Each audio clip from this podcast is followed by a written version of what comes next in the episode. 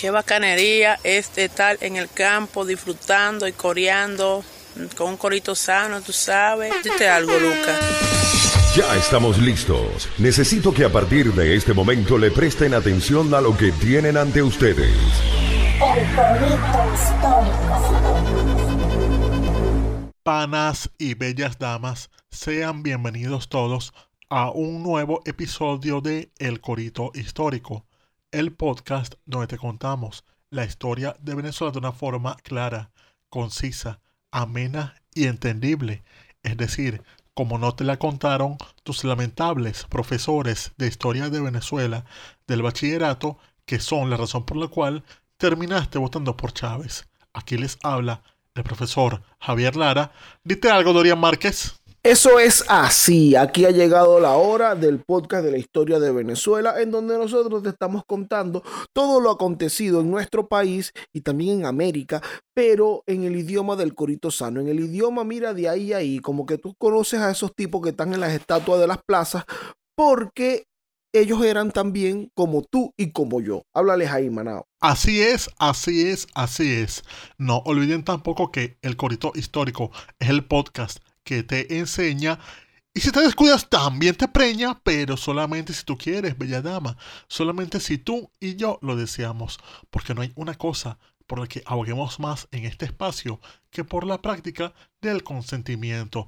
Las relaciones afectivas y sexuales de forma consentida. Porque tú no puedes obligar a la gente a que te quiera, porque hacerlo resulta en daños contra personas y también en que tú vayas a prisión. Y a nosotros nos interesa, por el bien tuyo y por el bien nuestro, que no vayas a prisión y que tampoco te metas en inconvenientes ni dañes a nadie. Porque además esto es una ciencia que nos han dejado por muchos años los ídolos del vallenato como Diomedes Díaz, Juancho Royce, Silvestre Dangón y Rafael Orozco, que dicen que las cosas salen bien es cuando se hacen pues con sentimiento.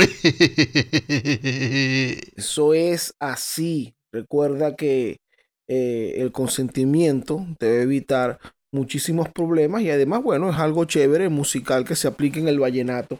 Mira que además, antes de empezar con este episodio, queremos recordarte o hacer que te enteres que este podcast lo puedes encontrar en todas las plataformas digitales. Estamos en Spotify, Apple Podcast, Google Podcast, en eBooks.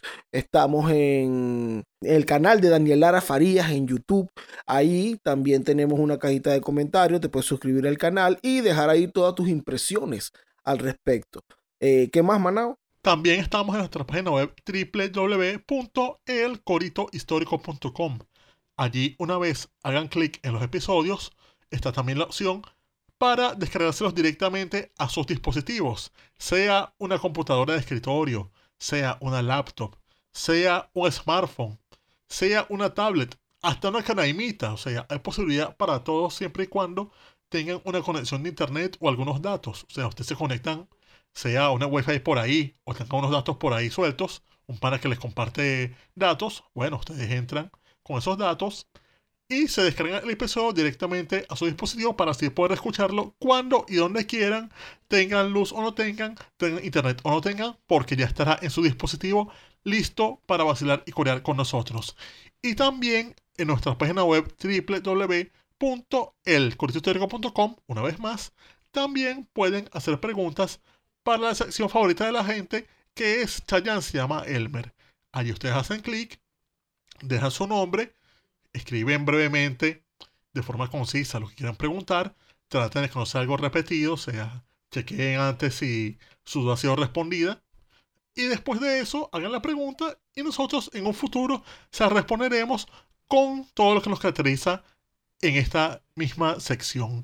Pero creo que podemos ya arrancar con este episodio del Corito Histórico. ¿No es así, Dorian? Eso es correcto. Y hoy es, eh, hoy traemos un personaje como siempre, todos los personajes que nosotros traemos aquí son interesantes, pero este tiene una particularidad. Uno que, bueno, no es venezolano, pero tiene mucho que ver o está enlazado de alguna manera o de muchas maneras con la historia de Venezuela, además de ser un gran bolivariano. Y también es la razón por la que existen, ¿vale? En este país tantas escuelas llamadas República de Haití. Aquí hay muchas escuelas en Venezuela. Ah, sí, yo tengo entendido que hay escuelas por ahí de República de Haití. En Carupa no hay una. tiene muchísimo sentido y ya lo contaremos, porque este personaje, o sea, contrario a nuestra jerga común y sobre todo nuestras influencias culturales más recientes, hoy nos vamos a la isla española. Pero no a la esquina oriental de esa isla que tanto nos gusta, tan llena de merengue, de dembow y de memes. No, esta semana nos vamos a la olvidada orilla occidental de esa isla que está es muy sufrida en la historia, pero a su vez es muy rica en esta misma materia, porque esta es una nación que nos dio tanto para alcanzar libertad que es imposible no sentir lamento por cómo vive esa, esa, nación hoy, que añadió y en tirano, y sobre todo sin tener un futuro brillante como lo fue su pasado. Porque hoy vamos a hablar de un personaje de la República de Haití. Un personaje que es importantísimo para nuestra nación durante el periodo de la independencia. Porque sin el apoyo que este hombre dio, que fue un apoyo en todos los sentidos, material, intelectual, de consejo, casi que hasta espiritual, a los patriotas venezolanos, bueno, quién sabe qué habría sido de la conducción de esta guerra. Era una cosa que logró hacer algo que parecía imposible, poner orden y ayudar a una causa que parecía para ese momento perdida. Porque gracias a él es que la causa bolivariana pudo revivir. Y sobre todo que él hizo esto sin esperar nada a cambio, por puro altruismo. Hoy vamos a hablar de Alexandre Petion, o también conocido en nuestro idioma como Alejandro Petion, presidente de Haití. ¿Sabes que yo, yo me enteré quién era Alejandro Petion? Como en séptimo grado, más o menos, porque el profesor de historia que yo tenía ahí en el liceo, que, que no era un ñame, ¿vale? Él me enseñó, bueno, fue, es que realmente despertó como ese gusto por, por estos temas. Bueno, contaba mucho, repetía mucho esta, esta cosa, este asunto de cómo Petión, el presidente haitiano, apoya a Bolívar para continuar, bueno, su, su, su asunto de la independencia.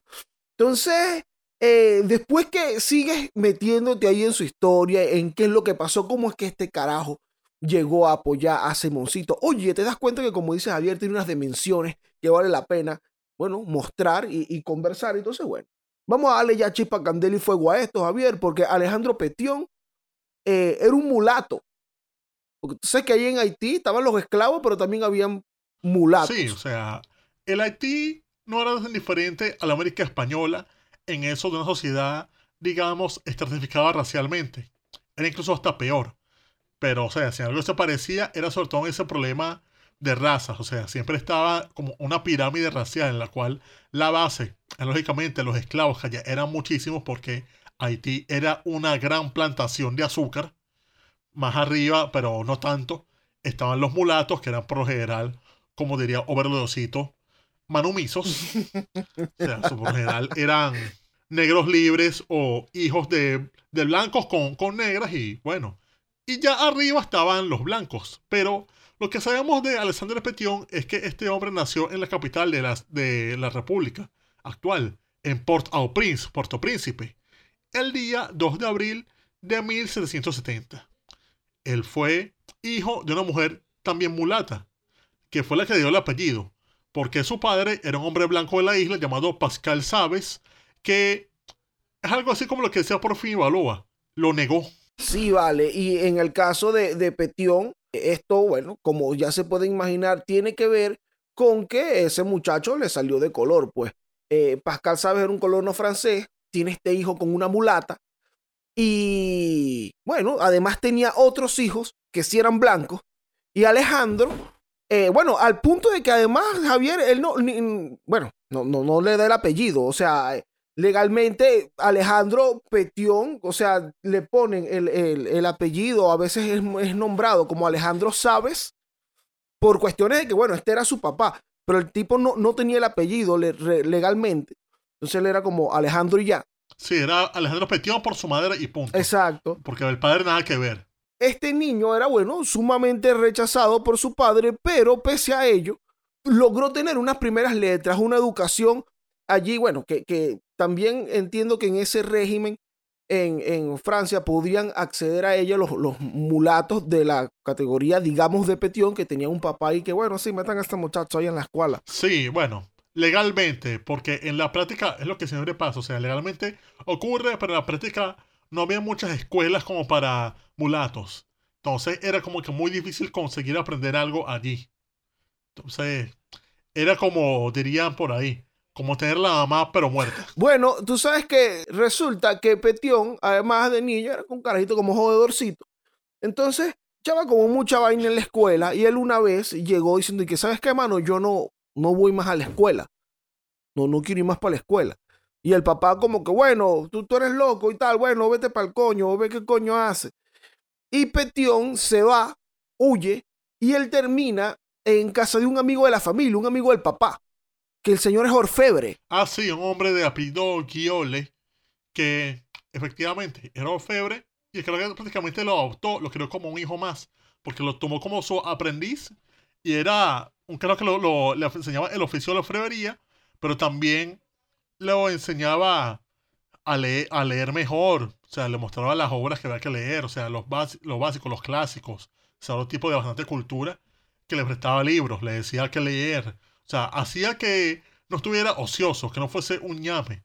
Y de esa manera es que podemos ver el tipo de influencia que tuvo Petión en su vida, o sea, era un hecho ilustrado, o sea, que de esa manera empiezas leyendo los clásicos griegos y bueno, de la nada puedes terminar leyendo que, sea, que si a, a Diderot y a la enciclopedia y todos esos autores de la, del iluminismo francés. Claro, eh, además hay una anécdota interesante por aquí sobre el tema de la orfebrería y Petión, que es que, bueno, este carajo era un amigo de su papá, como dijo Gabriel hace un momento, lo toma como aprendiz, le empieza a enseñar el oficio y una vez va el señor Sabes, señor Pascal, a comprar un regalo, una joya, que, que- a pedirle, a encargarle una joya que iba a ser de regalo para una de sus hijas, que iba a cumplir años o algo así. Entonces, bueno, él va, encarga la vaina y obviamente eh, la joya la hace el aprendiz. Y bueno, le dicen ahí en el negocio, mira, por ahí viene este cliente a recoger esta, ese pedido que tú estás haciendo, entrégaselo, que cuando va se lo entrega el papá y el papá, ¿cómo que tú estás haciendo joya? Ah, yo crié, yo crié artesano. Yo te, yo te mandé a ti a estudiar. Fue, ¿qué es eso de tú estás haciendo joya, de tú estás haciendo, eso es flores, floristería, lo que tú haces. Soy palomo. Eso es de palomo. Entonces, bueno, ese señor se molestó y bueno, tuvo que seguir huyendo Petión, pero bueno, también volvía allí a, ese, a su lugar de refugio en casa de, en casa de Qué este ole. amigo del padre. Claro, y bueno, importantísimo también eso que dijo Javier, que lo ayudó a ilustrarse.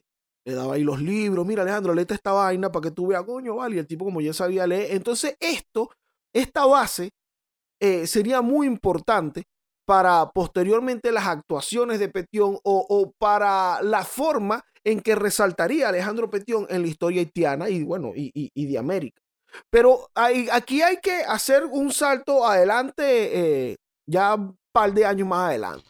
Claro, porque si bien Petión le iba, le iba bien en su oficio, o sea, era con, con trabajo, pero aún así seguía estando en la base de la pirámide. Y si algo vemos es que, como ya mencionaba, en las colonias españolas había inconvenientes con el tema eh, racial, pero también había oportunidades para hacer socialmente. Y eso era en España y también lo era en Francia. Y una de esas oportunidades para ascender que se les daba a los no blancos era precisamente en los puestos de milicias de pardos. ¿Por qué? Porque bueno, la, la- la militar, si bien a los blancos les estaba permitida, había muchos que no querían hacerlo. O sea, de esa manera, las colonias empezaron a decir como que, bueno, necesitamos gente que nos sirva, así que vamos a dejar que también entre los, los pardos y los negros en milicias aparte. Y de esa manera, gente como Petión podía servir. Y bueno, la carrera de las armas siempre es una vía, porque, o sea, te, te un arma y eso, y sobrevives, siempre te pueden premiar. O sea, y de esa manera alcanzas el poder que no te da la sociedad. O sea, bueno, Petión se une a las milicias de la guarnición de Puerto Príncipe. Jovencito, 17 años. Y sobre todo, se une, y no es que se unió tipo, no, yo voy al ejército para para que me ponga una alcabala para hacerle con la gasolina. No, no, no, no, no. Nada de eso. Él no fue para ese ejército a fumar creepy ni nada. Él fue para allá porque está muy interesado en estudiar la artillería. O sea, él quería aprender sobre los cañones, los explosivos. O sea, estaba muy interesado en el tema de artillería. O sea, quería como que formar parte de un batallador de artillería y ser la profesional. Pero, o sea, si bien está muy interesado en eso, leía, estudiaba, veía los cañones y toda esa vaina. Igual que en Venezuela en el año 1810, que ese siempre es el año que como hemos, hemos escuchado en tantos coritos, es el gran parte de aguas de la vida de todo el mundo que vivía allá. Bueno, en Haití también hay un año que es el parteaguas. Y como sabemos bien que la independencia de Haití fue inspiración de la independencia venezolana también, esto fue mucho más temprano, pero con causas similares ocurriendo al otro lado del mundo, acá en Europa. Porque, ¿qué pasó? Bueno, recordemos que la independencia venezolana y de toda la América Española, fue a partir del año 1810, fue una reacción a lo que fue la crisis en España en 1808 a partir de la invasión francesa. Pero en Haití, o sea, la precuela de todo esto, ocurre el berenjenal, el, revolú, a partir del año 1791. ¿Por qué? Porque bueno, en este año han pasado dos años de ese acontecimiento que es uno de los grandes parteaguas de la historia mundial. Recordemos que en el año de 1789 ocurre la Revolución Francesa con la toma de la Bastilla, cuando se derroca, bueno, no se derroca, sino que se somete a la autoridad del Parlamento a Luis XVI y a partir de allí empieza como un nuevo camino en Europa. Entonces, uno de los primeros actos de la Revolución Francesa fue el decreto de la Declaración de los Derechos del Hombre y del Ciudadano. Ese gran documento que, palabras más o menos, establece, entre otras cosas, la igualdad de los hombres. Igualdad en todo. O sea, somos iguales ante Dios y la ley. ¿Y eso cómo aplica eso aplica, lo hicieron en Francia, pero ¿cómo aplica eso en una colonia donde los, los esclavos son la mayoría de la población y solo hay una minoría muy minúscula pretendiendo someter a esa mayoría a latigazo y esclavitud? Es decir, ¿cómo vemos esto aplicable en esa isla? Tú sabes que las cifras son una cosa descomunal. Es 5 como, a 1, más o menos, ajá, es aproximadamente. como eh, medio millón de, de negros, de esclavos, de esclavos nada más, sin contar a los mulatos que, que eran los otros que estaban, bueno, un poco por encima en la base social de, de ese sistema. Y, y la cantidad de colonos franceses eran unos miles. Unos pocos Sí, o miles. sea, una cosa que era peor que la situación en Venezuela. O sea, tú revisabas las cifras, de población en Haití y si no las tengo aquí, pero podría ser algo tipo 10.000 colonos, colonos franceses contra, frente a 500.000 esclavos negros y es como que diablo, pero esta gente está en tremendo peo. Y lo están porque esa declaración de derechos del hombre ciudadano vino a ser un gran problema porque primero los negros que la ven dicen como que, ajá, pero esto nos aplica a nosotros, o sea, podemos ser libres. Coño, queremos ser libres, pana. Pero también pasa que los colonos franceses ven eso y dicen, oye, pero tú no puedes aplicar esto aquí. O sea, esto es un peo. O sea, ¿qué es esta vaina? Vamos a ser iguales. Bueno, pero si vamos a ser iguales, yo no puedo trabajar esta tierra. claro. O sea, vos les tienes esto. Esto no vamos a aplicar un coño madre. O sea, es más, nosotros vamos, podemos ser independientes, chicos. O sea, si ustedes van a aplicar esto, nosotros nos independizamos y hacemos nuestra propia, nuestra propia re- república con juegos de hacer mujerzuelas. Sabes que yo sabía que yo tenía por aquí un- a- a- unas, unas notas de esas cifras de, de, de las que estamos comentando ahorita. Y eran, un y paso, eran pues. 30 mil blancos, 40 mil mulatos y 550 mil esclavos. Esas eran las cifras. Algo. sigue siendo algún Panamá matemático que nos haga relación, pero estoy viendo que es, Dios mío, o sea, se lo pones a una balanza, desequilibrado totalmente. Pero entonces, con este peo ahí, pasa que las diferencias en irreconciliables porque nadie quería ceder y pasa que estalla una rebelión de negros. O sea, se alzan primero unos negros libres contra las autoridades, porque asumían que si los blancos tomaban el poder, los blancos haitianos, eh, y los iban a esclavizar a todos finalmente. Y entonces fueron alzados negros libres para después llamar a libertad a los negros esclavos y se convirtió eso en alto berenjenal que bueno, pasa que ahora la cosa se pone dura porque finalmente se han alzado todos los negros contra los blancos. Y entonces pasa que ocurre la primera batalla importante, que es la batalla de Pernier, entre el ejército de libertos de esclavos y de mulatos contra los franceses. En esta batalla gana el ejército de estos negros y derrota a los franceses. Pero aquí destaca Petión. No solamente es que destaca como un combatiente excelso y como un combatiente respetado, sino que también el tipo destaca por su magnanimidad y sobre todo por su caballerosidad. ¿Por qué? Hablamos de que la revolución haitiana siempre ha sido una cosa caótica, de negros degollando blancos, de desollamientos. O sea, todo lo malo que podía pasar en el mundo estaba pasando en Haití en ese entonces. hablamos de que se ejecutaban prisioneros casi que como, se, como una cosa diaria. O sea, eso era como hacerse una arepa en esos tiempos. Pero hablamos de que Petion era comandante de un batallón y capturó varios europeos. Sus tropas que habían visto atrocidades de otros de otras tropas matando blancos, dijeron que iban a matar varios de esos oficiales. Petión dice que no, no podemos matarlos, o sea, ¿para qué los vas a matar? ¿Qué ganas tú, tú con eso? Los negros seguían como libertados diciéndole, no, vamos a matarlos y vaina. Y Petión que no, y no, y no. Hasta que los carajos sacan las armas, van a fusilar a los tipos, y Petión se les pone al frente. Y le dice, miren, si ustedes quieren matar a esta gente, primero me matan a mí. Wow. Eso fue básicamente lo que dijo en algún momento ese gran poeta boricua llamado Teo Calderón, que dijo, si quieren tirarle a alguien, tírenme a mí.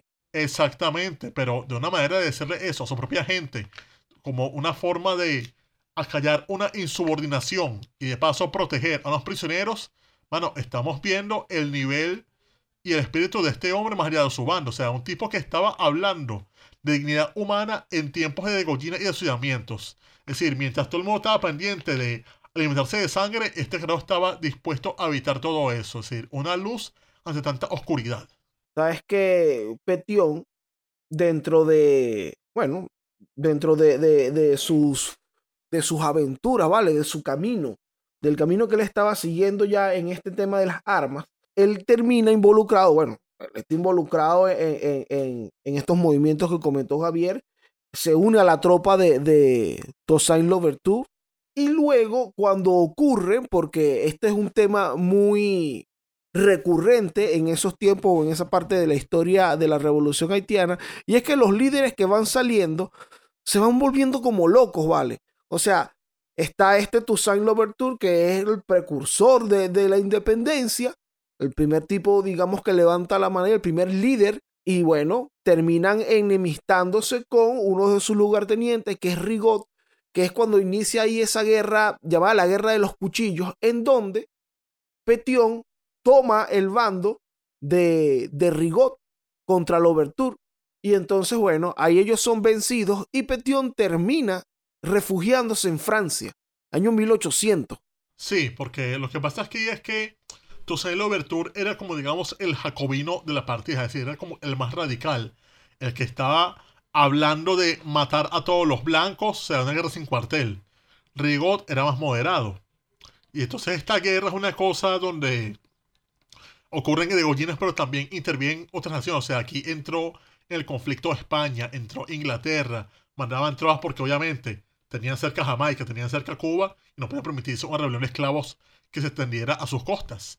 También pasaba que, bueno, estas diferencias como ideológicas llevaron a que en el bando, llamémoslo patriota, de los haitianos, llevara a, un, a una cuestión irreconciliable a la guerra entre estos. Entonces pasa que Petión está a cargo de la defensa del puerto de Jacmel y el carajo mantiene eso, una defensa de frente a un ejército que está comandado por un tipo llamado Jean-Jacques de Salins. Anoten por ahí ese nombre. Y él se mantiene defendiendo su puerto hasta que coño, cuando se entera que Rigo lo derrotan, él se tiene que rendir y bueno, lo exilian a Francia. Exactamente, pero en Francia, vale, Petión no va y que, no, estoy aquí de asiliado, qué sé yo, refugiado, huyendo y bueno, no sé, será esconderme o, o ve qué hago. No, este tipo se puso a estudiar más, vale, sobre el asunto de la artillería. No, él no estaba ñameando ni nada de eso, o sea, él llegó a Francia y dijo, bueno, vamos a terminar lo que empezamos allá, allá en Puerto Príncipe. Y el carajo efectivamente se puso a estudiar artillería, de balística. O sea, el carajo dijo, ah, no, vamos a convalidar lo que yo sé. Se puede echarle bolas. Pero sus estudios los interrumpe otra vez porque ahora atiende un nuevo llamado. Resulta que él está en París y aquí está gobernando un tal Napoleón Bonaparte, primer cónsul de la República. Napoleón, después de poner orden en la PEA, en las campañas contra las colisiones, poner orden en la PEA también por Italia y todo eso, él ahora dice como que, bueno, pusimos algo de orden aquí en España, aquí, aquí en Europa, perdón.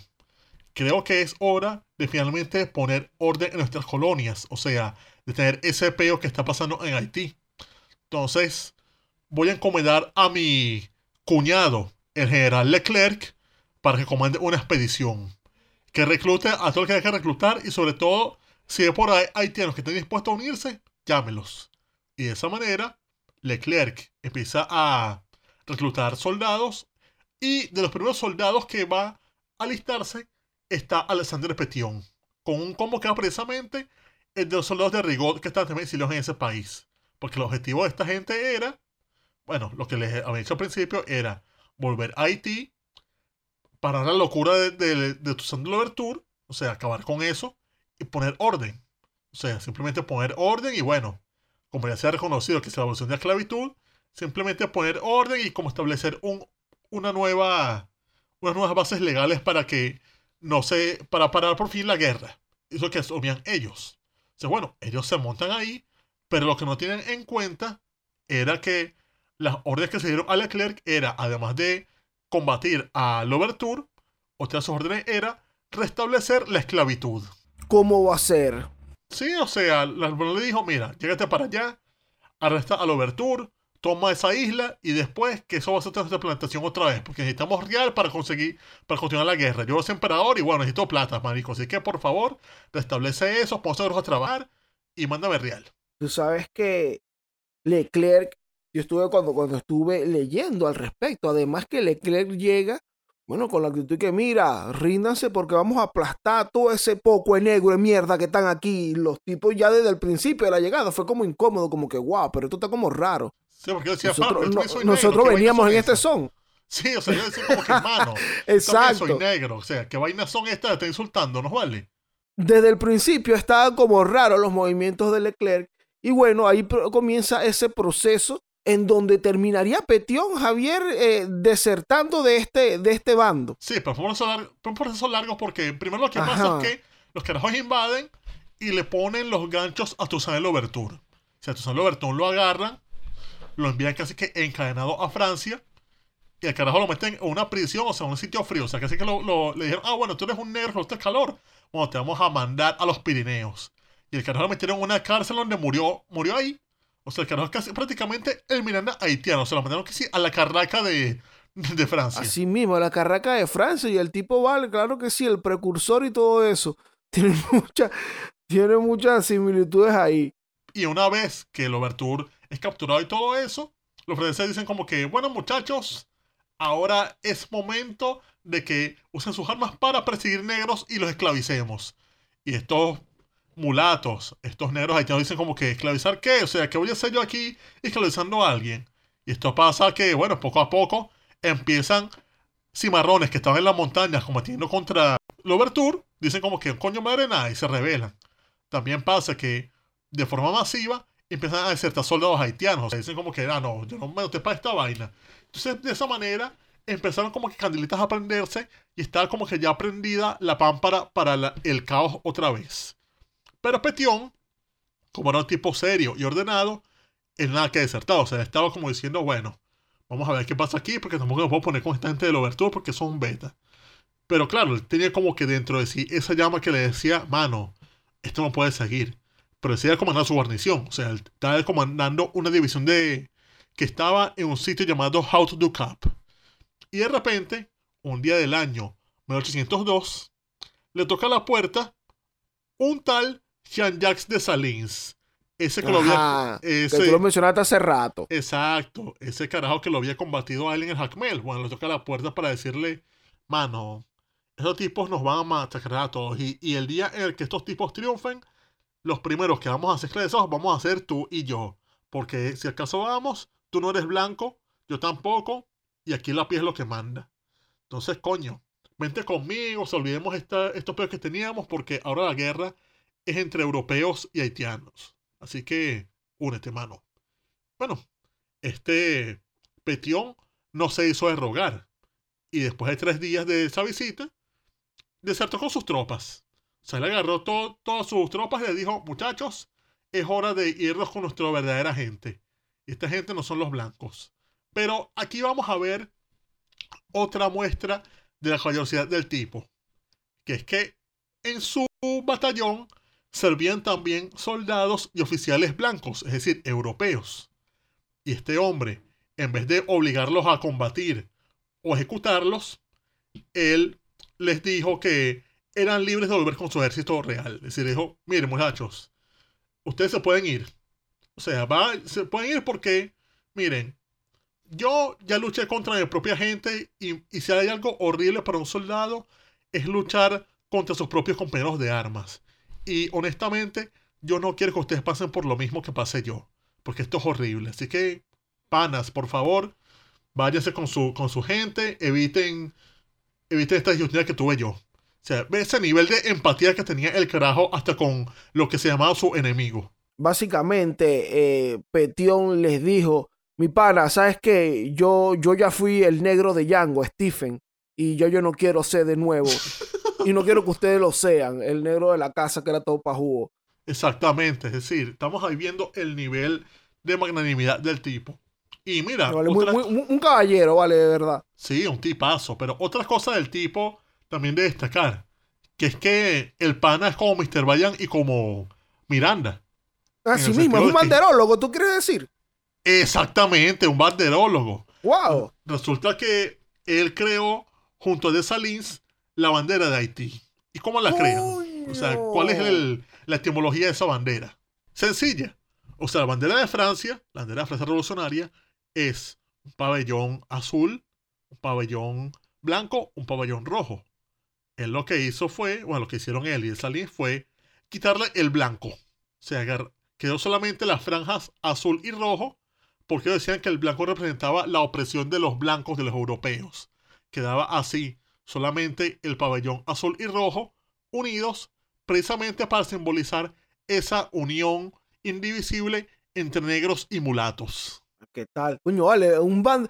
Viste que Petión, lo dijimos al principio, tiene unas dimensiones ahí. Era, era, mira, era, hace joya. Sabe hacer sortijas, sabe hacer cadena, de todo eso, orfebre. Es ilustrado, sabe, un tipo leído. Hace bandera. Como Miranda, ¿vale? Que hacía bandera también, gran guerrero además un caballero, un tipazo que mira, hermano, váyanse, no vayan a, no los voy a llevar conmigo a que se peleen contra los blancos. Qué gran tipo Alejandro. Y todavía falta. Sí, o sea, porque después pasa que de Salins asume el comando de la revolución y triunfan. O sea, los carajos finalmente, el 18 de noviembre de 1803, triunfan en la batalla de Vertiers, cuando hace capitular al comandante de los franceses, que era un tipo llamado general Rochambeau. Claro. De esta manera, los tipos capitulan, o sea, ya no hay franceses en, en Haití. Y de esta manera, eso fue como, digamos, el carabobo de ellos.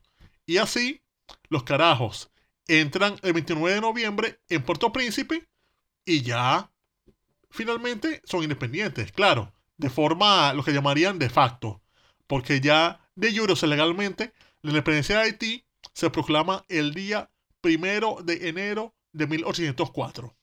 Ese es el día de independencia de Haití. Ok, ok. O sea, cada año nuevo. No, vale, que terrible para los haitianos porque entonces no, no, no tienen un feriado. Ellos no tienen un 5 de julio que le caiga feriado. No, yo creo que sí deben tenerlos. Deben tenerlos, seguramente. Hay que investigar más para, para ilustrarnos. Él, él declara, se declara la independencia de Haití, bueno, con Dessalines ahí al frente en el mando de la, de la revolución como el líder, nuevo líder del asunto. y Petión, bueno, es un tipo que tiene un, una ascendencia sobre la tropa, es un tipo conocido y todo el asunto, pero como les pasa a, como ya le pasó a Lovertud, que fue el primero que se montó ahí como líder, ese, ese, ese puesto, ese liderato como que los pone locos de la cabeza. Y de Salín también le pasó. Sí, o sea, de Salín se proclamó o sea, proclamaron como gobernador de Haití, o sea, líder de la revolución. Y el hombre, o sea, estaba tocado, se volvió loco. O sea, una de las primeras cosas que hizo fue el decreto de masacrar a la población blanca restante en la isla. O sea, ahí no quedó ningún, blanco. O sea, mataron a todo aquel que tuviese la piel un poco más clara. O sea, una cosa horrible. Genocidio. si lo queremos ver en términos actuales, aunque esto es erróneo.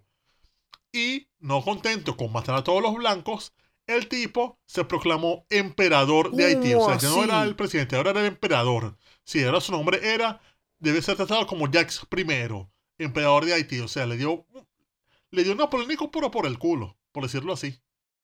Pero de verdad que este se puso bien locote eh, de Salins.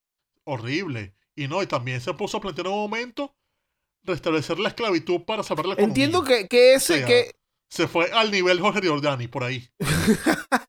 sí, y entiendo que ese, ese fue, eh, digamos, el gran detonante para que dijeran, tipo como Petión y otros que está allí, también como que, bueno, eran los lugartenientes de Salins, Petión y Christophe, Ah, claro, Henry Christophe. para que dijeran como que, oye, tenemos que hacer algo, hermano, mire, este tipo está, si lo dejamos dos minutos más, eh, no sé, no sé qué puede pasar, que empiece una matanza de negro también.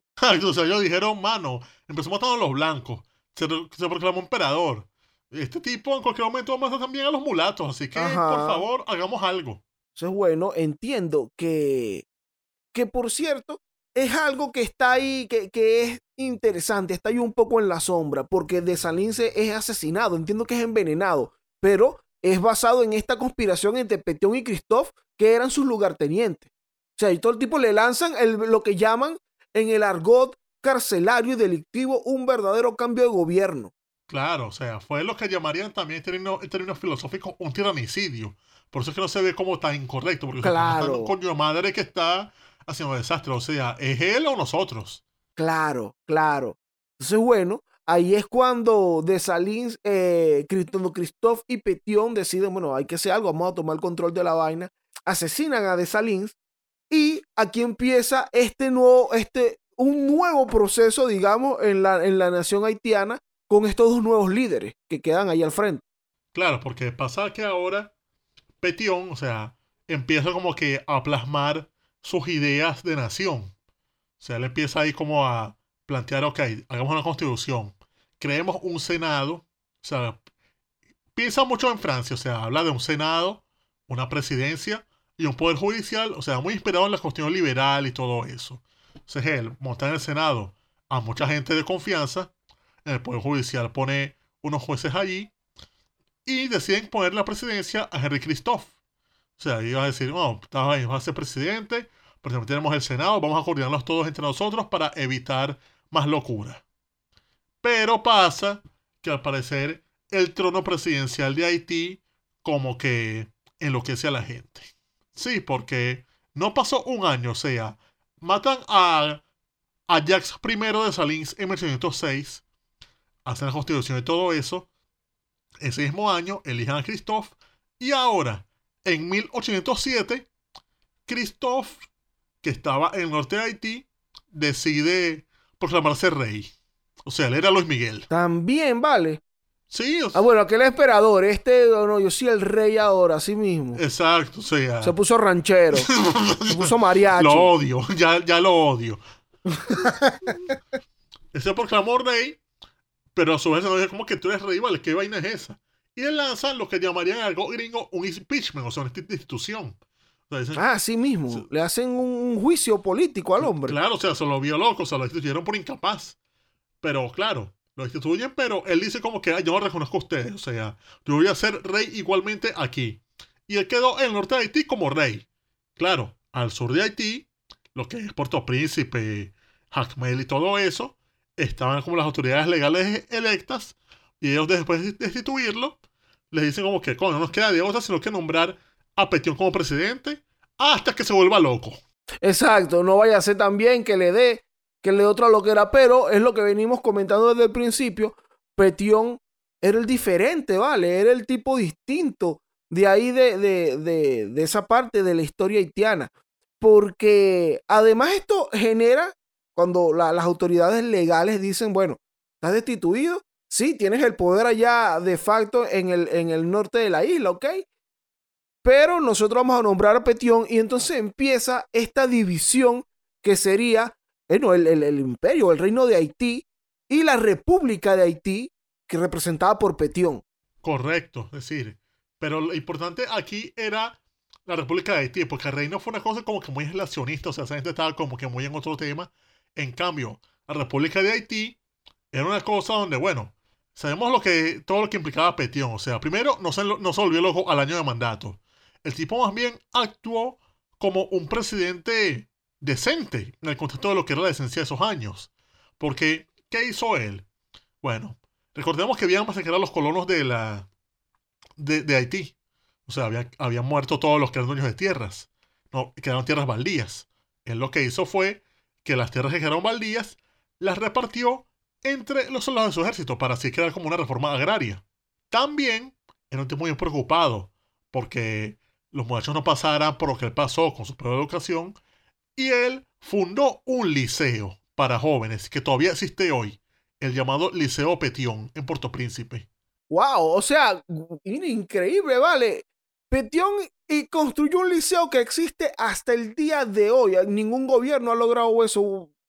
Aquí, por lo menos en este país, que no, este liceo lo fundé yo y mira, existe todavía hoy. Bueno, que es el Fermín Oh, Toro, pero eso es otra cosa. Ah, bueno.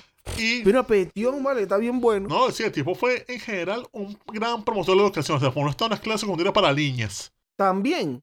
En serio, tenía un tema muy alto con la educación. O sea, él incluso creo que decretó instrucción pública también. O sea, está muy metido en eso.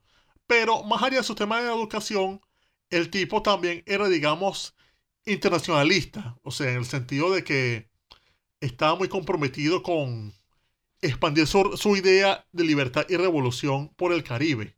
Sabes que eso que tú dijiste hace rato, de que es importante que él no se volvió loco al año de gobierno. Es importantísimo porque si a él eligen presidente el 9 de marzo de 1807 y el hecho de no haberse vuelto loco de inmediato le valió para ser reelecto luego en 1811. Las autoridades como que, bueno, Petión sigue, porque de verdad no, no has enloquecido. Y, y después en 1816 le dicen, Petión siga, juegue, juegue, dibuje maestro, porque de verdad usted no, no se ha vuelto loco de la cabeza. Y esta otra dimensión que, bueno, que ya empezaba a comentar Javier, que es el hecho de su visión internacional, que ahí es donde coincide, coincide con la idea de Bolívar, que era, bueno, más o menos Bolívar decía, oye, nosotros no podemos, digamos, eh, hacer la independencia o hacer nuestro proyecto acá en Venezuela o en Colombia sin, sin seguir viendo al resto del continente que padece lo mismo.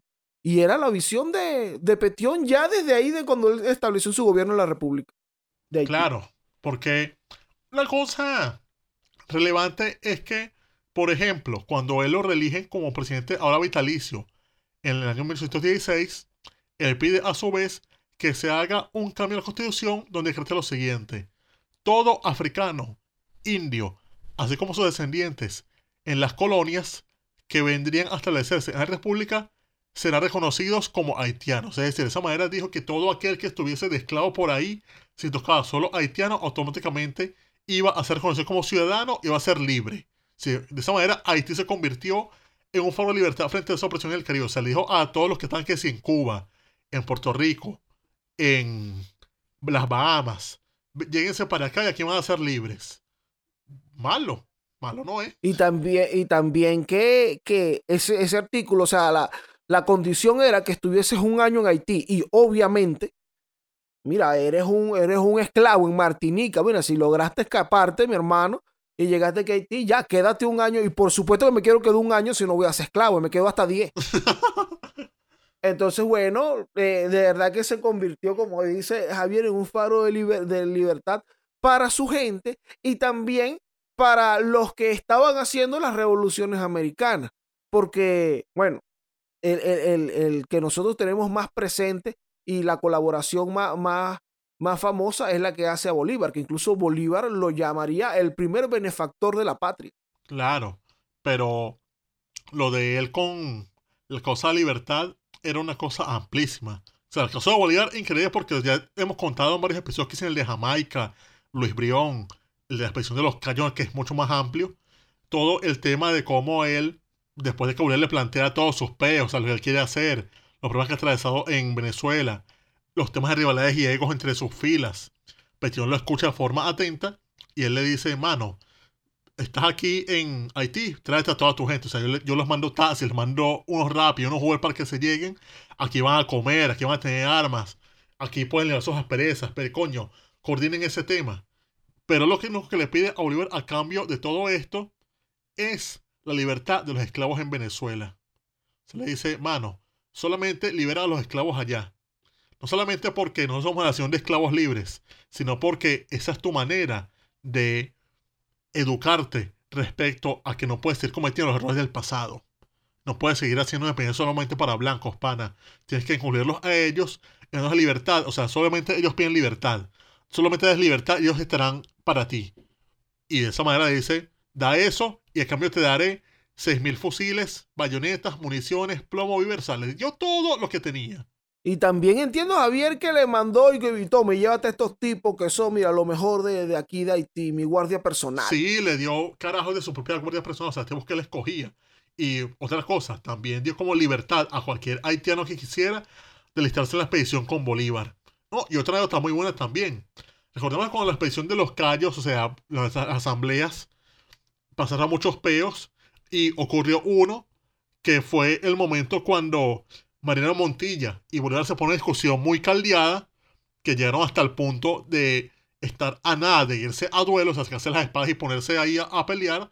Bueno, el que paró esa locura que evitó que los tipos se mataran fue Petión precisamente. O sea, fue el que dijo, aquí no se van a estar matando ustedes, aquí yo soy el que mata gente. Y es más, aquí el que yo le he dado los reales y las armas ha sido a Bolívar. Si ustedes quieren su vaina ustedes solos, háganlo ustedes solos, pero aquí el tipo que es es Bolívar. Si no, no tiene nada de ah, sentido. bueno. Sendo bolivariano. Y ojo, Tú sabes. no sería la última ah, que gobierna Bolívar, porque recordemos que Bolívar sale de ahí en los callos, todo bien, pero después pasa que en Guiria le hacen la cosa que le hace Mariño Bermúdez y, y, Mariño. y Bermúdez, y después él se va de vuelta a Ocumare y coño, también lo joden y el carajo va como tres veces más y le sigue, le sigue ayudando. O sea, Lo siguen recibiendo y le siguen dando armas y dinero, ¿vale?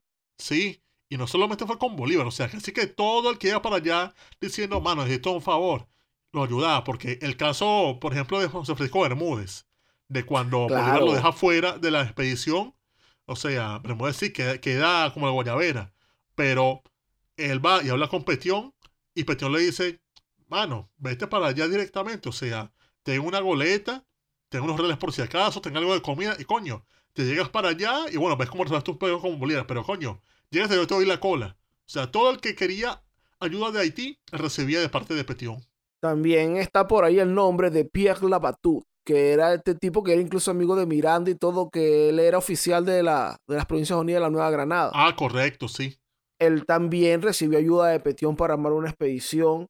Los rebeldes mexicanos también recibieron Ah, ayuda de correcto. Petión. Ahí está, por ejemplo, Aurí. Luis Michel él combatió con, Claro. con Bolívar en Ah, bueno. pero también estuvo para, los- para los- bajo los mexicanos. Esa es otra capa del asunto. Cómo eh, bajo el gobierno, bajo la protección de Petión, los puertos de Jacmel y los Cayos y todo eso sirvieron para, para todos los corsarios de la República. Aurí, como dijiste, Brión, se, también usaban ese, esos puertos ahí para abastecerse. Todo. Ma- el mismo MacGregor, cuando estuvo haciendo lo de la isla de Amelia en la Florida, también ocupaban eh, Haití ahí para sus, para sus operaciones. Entonces el tipo de verdad le prestó el apoyo a todo, bueno, a todo el que estaba por ahí, que mira que tú estás por la libertad, hermano, claro, toma, hermano, por la libertad, claro que sí. Tú, sabes también, Javier, que a mí me gusta mucho, me llama la atención la manera en que Bolívar, pues tú sabes que Bolívar está pelando bolas en Jamaica cuando él se pone en contacto con Petión. Correcto. Y, la manera en la que él, bueno, se dirige a Petión para que le empiece a escribir. Y entonces, en su, primer, su primera carta dice esto. Señor presidente, hace mucho tiempo que ambiciono el honor de ponerme en comunicación con usted y de manifestarle los profundos sentimientos de estima y reconocimiento que me ha inspirado. Oye, vale, Simón, eso es como un DM que tú le mandas a un chami que mira, hace tiempo que ambiciono ponerme en, honor- en comunicación con usted. Mano, yo llego a escribir mensajes así como los de Bolívar y de verdad ninguna mujer se va a resistir. No vale. Eh, o, o- o para lo que necesites. Na- na- la gente te va a responder tu mensaje. Por aquí dice, tengo, él se despide diciendo, tengo el honor de ser de usted con la mayor consideración, señor presidente. Su muy humilde y obediente servidor, Simón Bolívar. ¡Wow! Oye, ojo, esa es la primera carta. ¿Hay más? En la, claro, hay una segunda, porque él no le responde la primera. Cuando Bolívar le manda la segunda, la segunda comienza así. Señor presidente, no alcanzo a expresar el profundo dolor que siento al distraer su atención de los importantes asuntos que lo rodean. ¡Wow! ¡Qué dramático es Simón Bolívar! Tremendo No, no, no, dramático, no el dramático, o sea, es- es, muy educado, o sea, pana, perdón que te molestes, pero lo dice de una forma tan bonita que, wow, qué romántico. Entonces, ve, en vez de decirle, bueno, pero responde, puta. Exacto, o sea, No. aquí vemos, por favor, más bolivarianismo, menos mala educación. Esto de Bolívar es consentimiento también, panas. Claro, vale. El tipo le manda una segunda carta. Coño, disculpa, así como dice Javier, disculpa la molestia, hermano. Y bueno, Petión le responde, es cuando por fin Petión responde su carta diciéndole, bueno, él le dice por aquí, bueno, he recibido su carta y todo esto, y por más adelante le dice, usted conoce, general, mis sentimientos a favor de lo que usted tiene empeño en defender y por usted personalmente. Usted debe estar penetrado de cuanto deseo ver salir del yugo. ¿Cómo así? Que me imagino a Bolívar y que mira, mira es lo que me escribió aquí, ¿ves? El pana Petión, que yo debo estar penetrado por el deseo de salir del yugo de la esclavitud. No vale. Pero bueno, sean dos panas porque a través de estas comunicaciones, esta- estos Este mensajes que ellos se mandaron, este epistolario fue que, bueno, Bolívar pudo conseguir todo este apoyo que ya estaban comentando Javier hace un rato, que lo apoyaron decenas de veces. Y bueno, vemos que Petión tenía esa actitud también con, con todos los rebeldes americanos. Apoyaba a quién le quiere echar una verga. A los españoles en México, tome barco, tome armas. No, A los españoles, tal, tome barco. también apoyó por ahí a, a unos en Argentina. O sea, apoyó a todo el mundo. O sea, era una cosa que todo el que pudiera ayudar para parar la esclavitud en América, en el resto del mundo, él le decía, claro que sí, mi pana. O sea, este es el beta. Pero lamentablemente, la muerte llega a todos. Y también le llegó a Petión. Porque A ver, él- ¿cómo murió ese pana, vale? bueno, recordemos que son estos tiempos en los cuales cualquier enfermedad te mata y al pana le dio fiebre amarilla. Coño. Y el carajo, nada, en el año de 1818, el día 29 de marzo, el hombre falleció tristemente. Coño, en el año 18, cuando ya Bolívar, digamos que ya está montándose, ya está montado. Sí, ya está en Venezuela, o sea, ya está en... Ya está Canto España del Centro por ahí. Sí, vale. Ve acá, ¿y qué dijo Bolívar de esto? Tuvo que haberse sentido chimbo. Bueno, él le manda una carta al nuevo presidente haitiano, Jean-Pierre Boyer, diciendo, llamándolo el primer bienhechor de la tierra a quien un día la América proclamará su libertador. Y también continúa, su patriotismo, su generosidad y las demás virtudes que lo caracterizaban han excitado mi veneración y la de todos mis compatriotas. Esa veneración será tan inmortal como el nombre de Petión. No, vale. Claro, yo me imagino de verdad que Simoncito se tuvo que haber sentido muy chimbo porque era tremendo bolivariano el Alejandro. Y, y, bueno, un, aquí hemos comentado que, que muchas dimensiones de, de Alejandro Petión, aquí, bueno, esta última como colaborador de, la- de las rebeliones, de, la- de las revoluciones americanas, porque no nada más apoyó a Bolívar. ¡Qué grande! Imagínate que este tipo, vale, aquí trayendo este asunto, esa anécdota, tienes a Bermúdez todo jaque, todo, ah, que se le rebota a Simón Bolívar, Simón Bolívar, no vas. Bolívar dice, no vas. Y queda bataqueado, sin real para el pasaje ni nada, allá en Haití. Y Petión, no vale, mi hermano, tranquilo, yo te ayudo. Y como digo, había arregla tu peo por allá con Bolívar, ve cómo arregla, pero tranquilo, hermano, yo también te ayudo. No dejas morir a nadie, vale. Claro que no. Y fíjate que Alejandro Petión tiene homenajes en ciertos sitios. Por ejemplo, en Argentina se le homenajea porque él ayudó a este a este Manuel Dorrego, que es uno de esos héroes de la independencia argentina, lo ayudó también así como volvió a Bolívar. Y ahí tengo entendido que una localidad llamada Alejandro Petión en la provincia de Buenos Aires. Berro, ¿qué tal? Sí, Está bien. incluso también una plaza en Palermo, y por donde vive nuestro amigo Walder, hay una plaza Petión con un busto del tipo. Coño, está bien, bien, bien merecido. Lo debe tener en toda América. Aquí, por ejemplo, bueno, como dijimos al principio, en Venezuela tiene muchas escuelas República de Haití, porque bueno, ahí vemos el porqué, porque es esa República de Haití que presidía Petión. No, necesitamos más liceos Petión en Venezuela. O sea, necesitamos.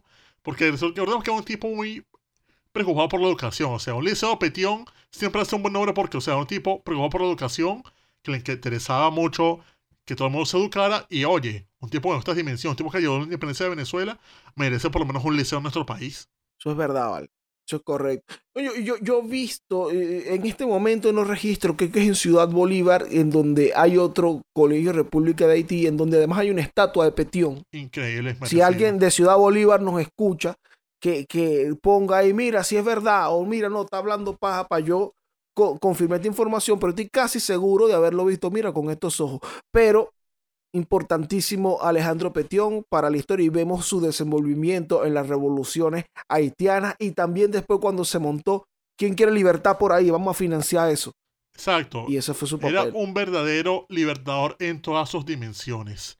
Pero creo que esto es todo por ahora. ¿Qué más le queda a la gente por hacer después de vacilar este corillo, Dorian Márquez? Bueno, contagiarse del espíritu de Petión y ser solidario con ese like, con ese comentario, con esa difusión, con ese cinco estrellas, papá, en la, en la plataforma digitales. Y bueno, de esa manera nos apoyan muchísimo eh, en, en nosotros seguir avanzando en este podcast. Además, algo muy importante y es que en la descripción del video, en el canal de Daniel Lara Farías, van a encontrar todas las fuentes que nosotros utilizamos para armar estos episodios para que ustedes puedan ampliar. No está en las plataformas digitales porque no caben los caracteres. Pero bueno, ya ustedes saben. ¿Qué más por ahí? Bueno, en la página web pueden también descargarse los episodios directamente a sus dispositivos en caso de que tengan una conexión a internet que no les permita hacer streaming. Y también pueden dejar allí sus preguntas para la sección que se llama Elmer. Pero bueno, panas, este fue el corito histórico de Alexandre Petión o Alejandro Petión para los más españoles. Le quité ya.